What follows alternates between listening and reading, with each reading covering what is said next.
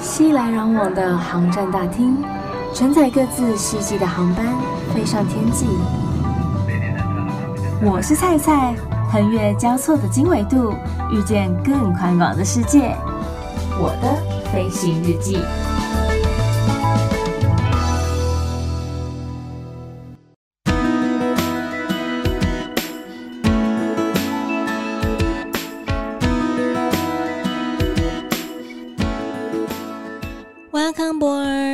收听我的飞行日记，我是空姐菜菜。大家都参加了二零二二星宇航空旅人资格检定了吗？活动直到昨天为止哦。如果你有 follow 菜的粉丝专业啊，或者说 IG 的话呢，就会看到我提醒大家的限动啦。那有参加的朋友们呢，也稍微注意一下，在九月十四号的时候，他们就会公布得奖名单，还有进入复试的名单。希望有听节目、有参加活动的你们呢，有机会可以获得到他们的特别奖，甚至是进入到复试，夺得他们的最大奖，也就是区域线、亚洲线的来回机票一张。啊，好心动哦，好想要哦！再一次忍不住发出自己内心的想要啊！那虽然说活动时间已经截止了，但是我们对于航空领域，甚至是旅游等等之类的一些知识常识，还是要不断的精进它，来更加的了解它。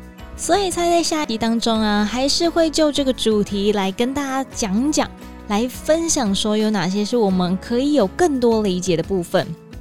首先来到下集的第一题，也就是说，谁发明了低价的飞机呢？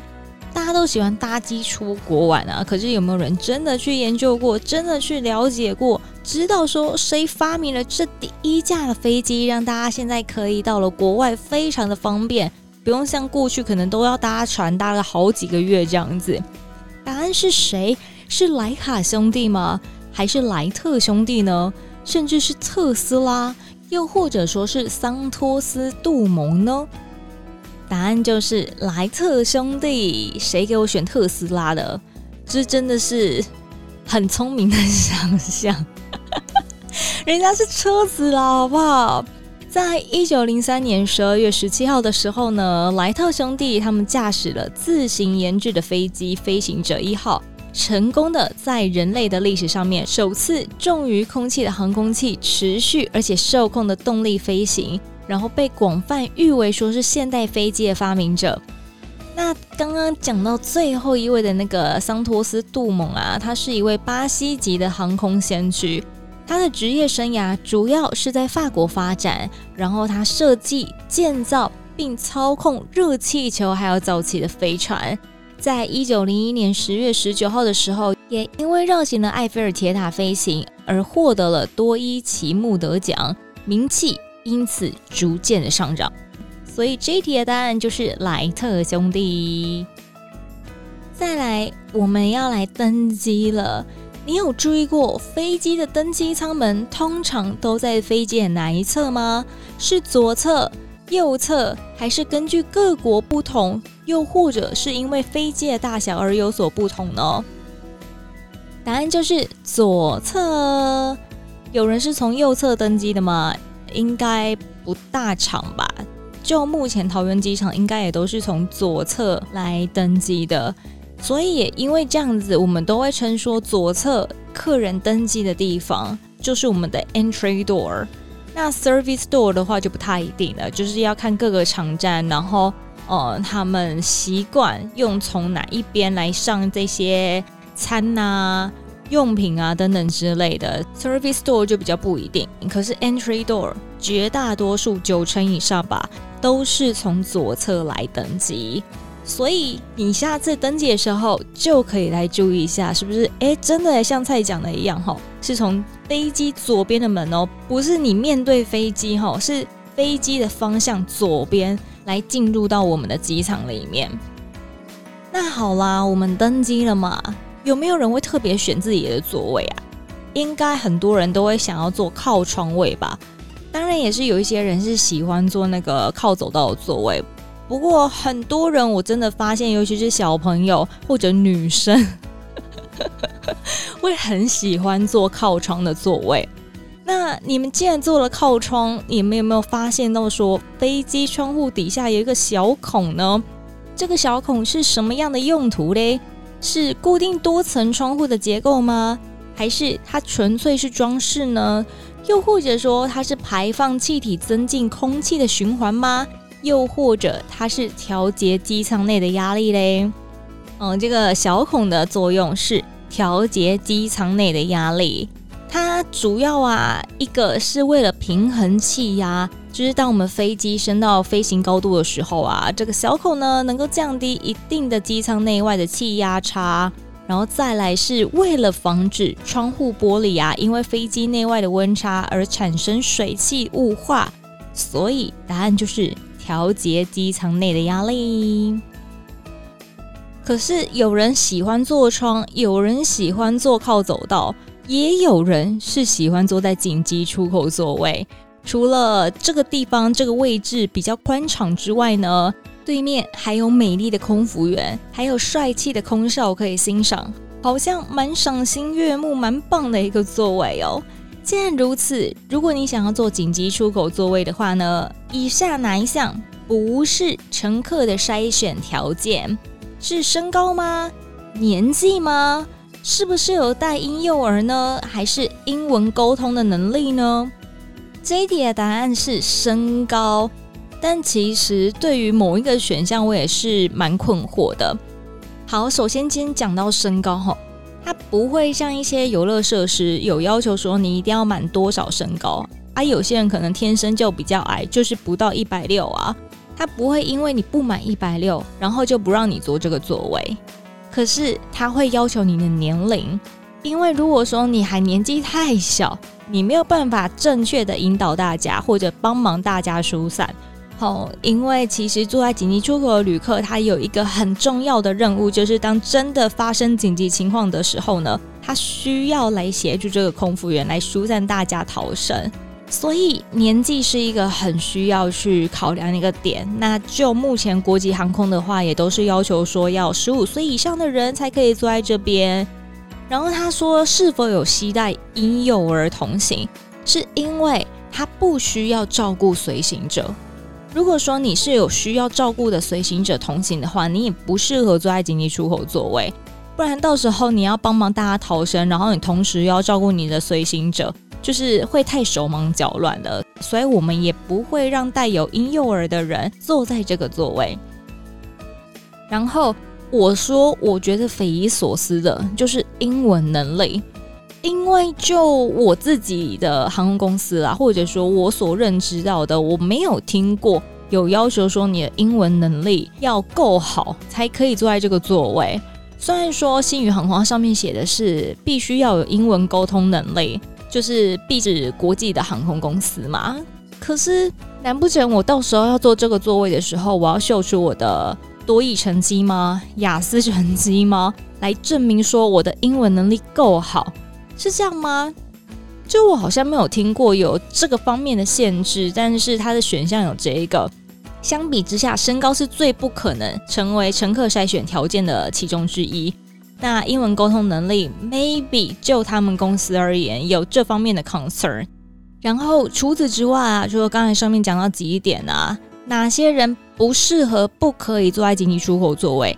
像是你有带站位行李的，有些人可能是要带那个佛像、神像出国，那他不方便，或者说它的大小不适合放在上面的置物柜，他们就会帮这些神像买一个座位。像这样的站位行李啊，也不可以坐在紧急出口座位。还有像是那种被遣送的旅客，可能因为证件的问题，他被遣送回国，又或者说他可能因为作奸犯科等等之类的因素，他是被遣送回国的旅客。像这样子的旅客，也不可以坐在紧急出口座位。万一他真的最后想要逃跑嘞？就是紧急出口是一个太方便他逃跑的一个位置了，所以他也不可以被安排在那个座位。再来是那种呃身障旅客，因为就像刚才蔡前面有讲到，他需要协助大家来逃生，所以如果他自己都需要别人来帮忙了，他怎么来帮忙别人？这绝对不是一种歧视，当然，我知道有些身障旅客他的手脚很灵活，只是在紧急情况发生的时候，我们的反应跟活动必须非常的快速，所以这些身障旅客们是不适合坐在紧急出口座位的。那我想要来问大家一个问题哦。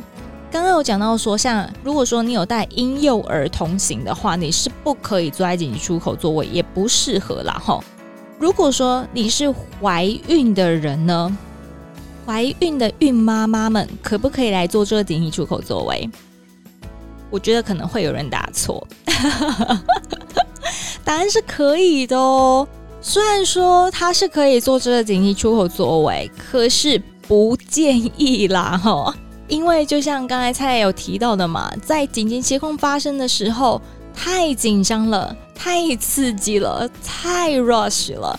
万一妈妈一个不小心过于紧张，然后导致她身体不适，她怎么来协助大家，对不对？所以她可以做，但是不适合。对于以上以后想要做紧急出口的朋友们呢，是否有些概念了嘞？大家都就定位了吗？都坐在自己的位置上面了吗？以下哪一件事情是飞机起飞降落的时候必须要做的事情呢？是竖直椅背吗？收起前方的桌板吗？扣紧安全带吗？还是以上皆是呢？这题好简单哦。以前在作答的时候，看到以上皆是或者以上皆非的时候，有。五成以上的几率，答案就是那一个，所以选那个就没错啦。答案就是以上皆是。除了说竖直椅背啊，什么前方桌板啊、安全带等等之类的啊，像你的随身行李也要放好哦，放置在上方的置物柜或者前方的座椅下方啊，还有像是脚踏板啊、扶手啊等等之类的，你都要归回它原本应该要有的位置。这些东西都是有可能会阻碍到大家的逃生路线的，偏偏因为起飞降落是最容易发生意外的时候，所以在起飞降落的时候呢，这些东西都不可以阻挡到大家，就是也可以增加大家逃生的一个速度。除此之外啊，窗户隔板为什么要把它打开？就是我们也需要乘客们一起来帮我们注意窗外的状况，是不是突然间引擎冒烟了嘞？还是哪里着火了呢？这都是需要大家一同来帮我们注意的，因为毕竟空服员他的位置有时候真的没有办法看得这么这么的清楚。这也是为什么在起飞降落的时候，我们会要求大家要把这个窗户隔板给打开啦。刚才这一题讲的这么清楚，我相信下一题大家一定都会知道。起飞降落的时候，为什么要竖起椅背和收起桌子呢？是空出逃生动线吗？还是集中乘客的注意力呢？避免乘客过于熟睡，又或者是可避免高度变化产生的压力折损装备？这刚刚就讲过啦，对不对？我相信聪明的你们一定都知道答案，就是空出逃生动线。这我就不多加赘述了啦，真的是 so easy 了。同样的，接下来这一题，我刚刚前面也有讲到，就是乘坐飞机的时候，随身包包建议放在哪个地方？是乘客的大腿上吗？乘客的脚下吗？抱在怀中吗？还是座椅底下呢？忘掉，就是座椅底下啊，不是你自己座椅底下啊，是前方的座椅底下。因为这样子，你到时候如果说你在航程当中，你要拿包包也方便，你要放你的包包的时候也方便。尤其我们的座椅底下常常会有救生衣，所以如果说你要放自己的座椅底下，不是这么的好放，你会 K K 的，所以都会叫客人放在前方的座位底下。啊，你想一下，第一排的怎么办？没办法，他没有前方座椅，所以他就只能放在上方的置物柜。这也是为什么，其实我自己搭机出国的时候，我不喜欢坐在逃生出口位。虽然说它是比较宽敞啦，但是我的东西就是不在我自己的视线范围内，会有点不太安心。我也不喜欢我的包包离我这么远。可是这样的用意就是才不会挡住自己的逃生路线啊，所以没办法，只好请大家稍微多加配合喽。可是啊，不知道你有没有这样的经验哦，或者说看到别人有这样的一个状况。就是在飞机要起飞或者降落的时候啊，常常会有人想要在这个时间点上洗手间。可是为什么不能在这个时候使用洗手间呢？是气流不稳定，容易造成失温的危险吗？还是尚未清洁完毕，不方便旅客使用呢？亦或者是气流不稳定，容易造成碰撞的危险？还是气压不稳定，马桶装置可能吸住？答案是哪一个？想一下，答案就是气流不稳定，容易造成碰撞危险。你答对了吗？因为在起飞降落的时候，为什么我们要系安全带？就是因为气流不稳定啊啊！如果说气流不稳定，会很容易造成碰撞啊！一旦碰撞，你很难预估它的碰撞大小。万一不小心弹到了天花板，你不要想说这不可能，这是曾经发生过的事情。你有可能会脑震荡耶，或者说你可能摔下来的时候扭到脚，甚至骨折都是有那个机会的。所以在这个时候，你就是要坐在自己的座位上面系好安全带，才不会因为这些不稳定的气流而造成危险呢。啊，如果你真的是那种比较频尿的人啊，请你在登机的时候就赶快先去上洗手间，或者说听到下降广播的时候也赶快去上。因为下降广播通常是在呃降落前的半个小时左右就会有下降广播了，所以当你听到这个广播，或者说你在登机的时候，大家都还在登机的时候，还没有关舱门的时候，就赶快去上洗手间，不然你就只能先忍忍了。可千万不要尿在座位上面啊！好啦，再来。在起飞降落的时候，有时候我们会觉得耳朵不大舒服，就尤其是小朋友，他们都会觉得好像塞住，甚至会痛。以下何者不能减缓飞行耳鸣的症状呢？转动脖子吗？打哈欠可以吗？还是吞口水呢？又或者是嚼口香糖嘞？答案就是转动脖子。其实其他几个都有一点点的异曲同工之妙，就是打开你的那个整个口腔的那个疏通的感觉。所以打哈欠、吞口水、嚼口香糖都有效于助于说你可以减缓飞行耳鸣的一个症状。之前在飞一个长程线呢、我记得是飞澳洲的时候吧，就是反正下降的时候，有一位团客的小朋友。他的那个耳朵就很不舒服，然后他一直在那边哼这样子，可是他又没有办法很准确的讲述说他到底是怎么了，他只是一直说他耳朵痛，但是我也给他喝水了，然后我也请他打哈欠了，就是刚刚前面几个除了嚼口香糖之外，我也请他做了，可是没有用，然后他还还是一直很痛，痛到哭的那一种，就是你可以想象他有多不舒服。然后落地之后啊，他们领队就来了，就说：“请问你们有没有汽水？”我就说有，我就拿了一罐给他。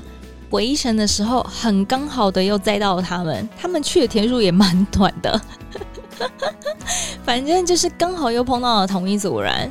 我就问了这一名团客说：“哎，后来小朋友的耳朵还好吗？”他说：“嗯，好多了。后来就是下飞机之后就喝了那个汽水。”好很多，整个就觉得舒服很多。可能也因为到了平面吧，然后再加上汽水里面那个气所造成的影响，所以耳朵就不痛了。这样，我后来也是因为这一趟飞行才知道说，哦，原来汽水也是有助于减缓飞行耳鸣的一个症状，不舒服的一个状态。可是啊，除了这个之外，在飞机航行于高空的时候呢，人类的味觉变化会变得怎么样？是变得更敏感吗？还是变得更不怕辣呢？或者说变得更迟钝，还是没有差别？谁选没有差别的？我真的是会觉得你很聪明哦。如果没有差别的话，他就不会列这一题啦，对不对？答案就是变得更迟钝啦。这也是为什么有很多人上机啊，都会夸赞说：“天啊，那个飞机餐也太好吃了吧！”然后我真的都会想说：天哪，你们到底是吃了什么东西啊？它到底好吃在哪里呀？可能因为大家很久没搭机了，或者比较少搭飞机，所以吃到飞机餐都会觉得有些 special。可是就我们看就会觉得那真的还好啊。再来，可能因为大家的那个味觉变迟钝了，所以上机吃到那个飞机餐都会觉得好好吃哦。我真的有朋友上机，然后搭我们家的飞机出去说：“哎、你们家飞机餐也太好吃了吧！”我忍不住吐槽说：“哪里？到底哪里好吃？找不出原因，是酱吗？还是料呢？”但是到了高空中，人类的味觉容易会变得更迟钝。但是迟钝是很迟钝吗？还是一点点迟钝呢？这就是因人而异啦。星宇航空一直不断在拓展他们的航点，据说他们现在也要往长城线来迈进了。不过啊，星宇航空的首航航点不包括下面哪个城市？是日本的大阪。还是澳门、马来西亚的槟城，又或者是越南的峴港呢？答案是日本的大阪。二零二零年一月开航的时候，首航就是澳门、槟城跟越南的峴港。但是二零二零年十二月的时候呢，他们就又陆续开航了泰国的曼谷、日本的大阪，还有东京。二零二一年一月有马来西亚的吉隆坡。还有五月越南的胡志明市，七月菲律宾的马尼拉，以及九月新加坡，然后到了今年二月的时候，又有日本的福冈，所以他们一直不断不断在增加一些很棒的航点，也希望大家多多支持喽。如果说啊，你想要到星宇航点之一的新加坡搭乘地铁的时候，可以做以下哪一件事情？是吸烟、喝酒？吃东西还是听音乐呢？Bingo，答案就是听音乐。应该不会有人特别限制你说不可以听音乐吧？可是吸烟、饮酒、吃东西，这个就是可能跟安全啦，或者说跟清洁有关啦。所以就是在某些部分、某些地区的捷运是禁止这件事情的。可是，像在纽约的地铁是可以吃东西的哦。你会发现蛮脏的，有时候就是地上会有一些垃圾什么等等的，或者旧旧的感觉。这个真的就是看地方。但是，像在新加坡，这三样就是吸烟、喝酒、吃东西是不被允许的。但是，你可以在他们地铁上面听音乐，listen to the music。不过，如果是到马来西亚的话，你会发现到他们有非常多的宗教，有很多跟宗教有关的建筑物。下列哪一个宗教占马来西亚的人口的大宗？是伊斯兰教、基督教、道教还是多神信仰？这一题答案是伊斯兰教。马来西亚是一个多元文化、多种宗教信仰的国家，但是他们的官方宗教就是伊斯兰教。尽管呢，马来西亚它的多元种族、多元宗教，各宗教的那个信徒之间呢，他们其实不存在那种宗教的极端主义还有仇恨。然后，马来西亚的政治家呢，也特别重视这个宗教之间的和谐，像各种宗教节日的项目，什么基督教的圣诞节啦，或者说佛教的卫赛节，印度教的屠妖节。还有什么伊斯兰教的哈芝节等等之类的，都是他们马来西亚的法定假日哦。不过啊，尽管说马来西亚的宪法第十一条宣布宗教自由，可是他们对于宗教自由的限制依然是存在的。特别是对于马来人的穆斯林，他们是从一出生就开始有这个穆斯林的身份，而且法律规定说，所有的穆斯林是禁止改教的。无论是后来入教的，还是你本身信仰就是这个穆斯林呢，仅有极少数的穆斯林得以在后来进行改教的一个动作。所以，马来西亚有很大一部分的人口是信这个伊斯兰教的哦。日本一直是台湾人很喜欢去的一个国家，然后星宇航空也一直不断在拓展他们在日本的一个航点。下列哪一个不是日本机场的代码？每一个机场都会有他们自己的一个三码扣，那下列哪一个不是日本机场代码呢？是 PEN、NGO、HND 还是 OKA？如果这一题对于航空人来讲，应该非常非常的熟悉。但是对于一些呃不是航空业工作的朋友们呢，就会比较稍微困难一些些。答案是 PEN 这个三码扣啊，国家会有他们的三码扣，每个机场也会有他们的自己的三码扣。像桃园机场就是 TPE，松山机场是 TSA。然后刚才讲到这题的答案，PEN 是马来西亚的槟城。然后其他的选项，NGO 是日本的名古屋，然后 HND 是 Haneda 羽田机场，OKA Okinawa 日本的冲绳，这也是方便大家可能在电报上面啊，或者说在辨别上面的时候比较好容易来区分的一个方式。不然像有些城市它可能会有两个机场，东京就有两个机场啊，一个是东京成田，一个是东京羽田。它就是用这样的方法来分辨，说到底你指的是哪个机场，也避免拼错啦。讲到了日本，下列哪一个是目前日本最高的建筑物呢？东京晴空塔、东京铁塔、新宿三井大厦，亦或者是日本的电视台大厦？答案就是东京晴空塔。只是这一题好像据某份的调查资料是指出啊，日本最高的建筑物是大阪的阿贝野 Harukas，它的高度有三百米，但是最高的结构物才是东京的晴空塔，高度六百三十四米。不过啊，维基百科内的资料是显示说，东京晴空塔是世界第一的高塔，世界第二高的建筑物，然后仅次于杜拜的哈利法塔。哈利法塔它虽然有一个塔字，但是它属于摩天大楼，并不是塔式的建筑。所以这一题我会觉得好像有一点点点点点的矛盾。但是如果真的要选答案的话，不管是考试的时候，还是像这样子一个类型的题目的时候，我们一定要是选一个最接近、最符合题目的一个答案嘛。如果你不想去新马国家、新加坡或者马来西亚，但是也不想去日本的话呢，我们可以搭星宇航空的班机来去哪里？来去菲律宾。星宇航空有飞菲律宾的马尼拉吗？请问菲律宾与台湾的时差有几个小时呢？快一个小时还是慢一个小时？快三个小时，又或者没有时差？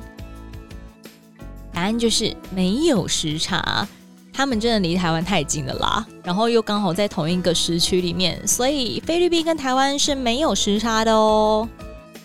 刚才讲的这些你都去过了，还有哪里可以去？就是澳门。你搭了星宇航空到了澳门，最重要我们要去干嘛？去赌场看一下、观光一下嘛。只是啊，如果你要进入澳门赌场的年龄是有限制的。是十八岁、二十岁、二十一岁，还是二十四岁呢？他们其实后来有提高那个年龄限制哦。答案是二十一岁，因为澳门的问题赌博还有病态赌博的人口呈现上升的趋势，所以他们为了可以推展负责任博彩，以导正这个社会风气，决定从二零一二年十一月一号开始。将进入赌场的年龄门槛从十八岁提高到二十一岁，而且如果你没有满二十一岁的话，是不可以在赌场工作的。六万六台币的一个高薪，其实吸引了非常多澳门的高中毕业生放弃读大学，转投入这个博彩业，当起荷官，也就是他们的那个发牌员，进而引发澳门的高素质人力短缺，以及年轻人到珠海吸毒等诸多的社会问题。所以他们要避免这样的一个风气，将这个呃一些相关的年龄限制都提高了，希望大家可以再多念点书，再多提高一些自己的人文素质文化。也因此，如果你太年轻，年龄还太小的话，是不可以进入这个澳门赌场的哦。除了这些地方，星宇航空还有飞哪里？飞泰国的曼谷。泰国家用电压是多少呢？两百二十伏特、一百伏特、一百一十伏特，还是两百四十伏特？泰国的家用电压是两百二十伏特，而且大家注意哦，像他们的电压跟台湾不一样嘛，台湾是一百一嘛，他们是两百二嘛。可是你的转接头、转接插头、电器的那些转接头，并不是变压器，所以你要看你自己的电器是不是具有那个变压的功能，否则你的电器很容易、很有可能会坏掉，或者造成别人那边跳电。因为我记得，就是我还太年少的时候。反正就是有一次我跟家人出国啦，然后我当时也没想那么多，我也忘了我去哪里。反正我只记得我做了这件荒谬的事情，我就带那个吹风机出国，然后我也没有想过电压是不一样的，我就只是以为说那个转接头可以帮助我，就是使用那边的插座这样子插上去吹吹吹。我想说怎么闻到那个焦味啊？也不是我头发卷进去哦，就是吹风机它冒出的那个味道。过一会儿之后，它就啪一声。就不能再用了，我整个吓歪，我很怕它不小心着火，你知道吗？着火还得了啊！那时候年纪又真的还太小，大学生吧？大学生算小吗？啊，我就不懂没，就没想那么多啊。所以大家在使用那个转接头的时候啊，要稍微注意一下，它不是变压器，它只能帮助你使用那边的插座。啊，如果你真的需要那个变压的话，你要看一下你自己使用那个电器是不是本身具有那个变压的功能哦。以上就是二零二二星宇航空旅人资格检定的下集，希望透过这个上集跟下集呢，有助于大家更了解航空方面。旅游方面的一些知识，然后提升自己，不管在以后搭机啊，或者说在旅行的时候呢，都可以有更多的了解。同时，这也是这一季的最后一集，时间过得好快哦。然后下一周会暂停一周，就是让菜可以休息一下，然后再调整一下自己的步调。如果说啊，喜欢菜的分享啊，喜欢我的飞行日记的话呢，欢迎上 Facebook。或者 IG、Instagram，请你搜寻“我是菜菜”，欢迎登机。我是菜菜，欢迎登机，来按赞、留言或者私讯分享。当然，也非常欢迎你上 Apple Pocket 上面给予五颗星的评价哦。Android 的朋友们也可以下载 iTunes 给予评分。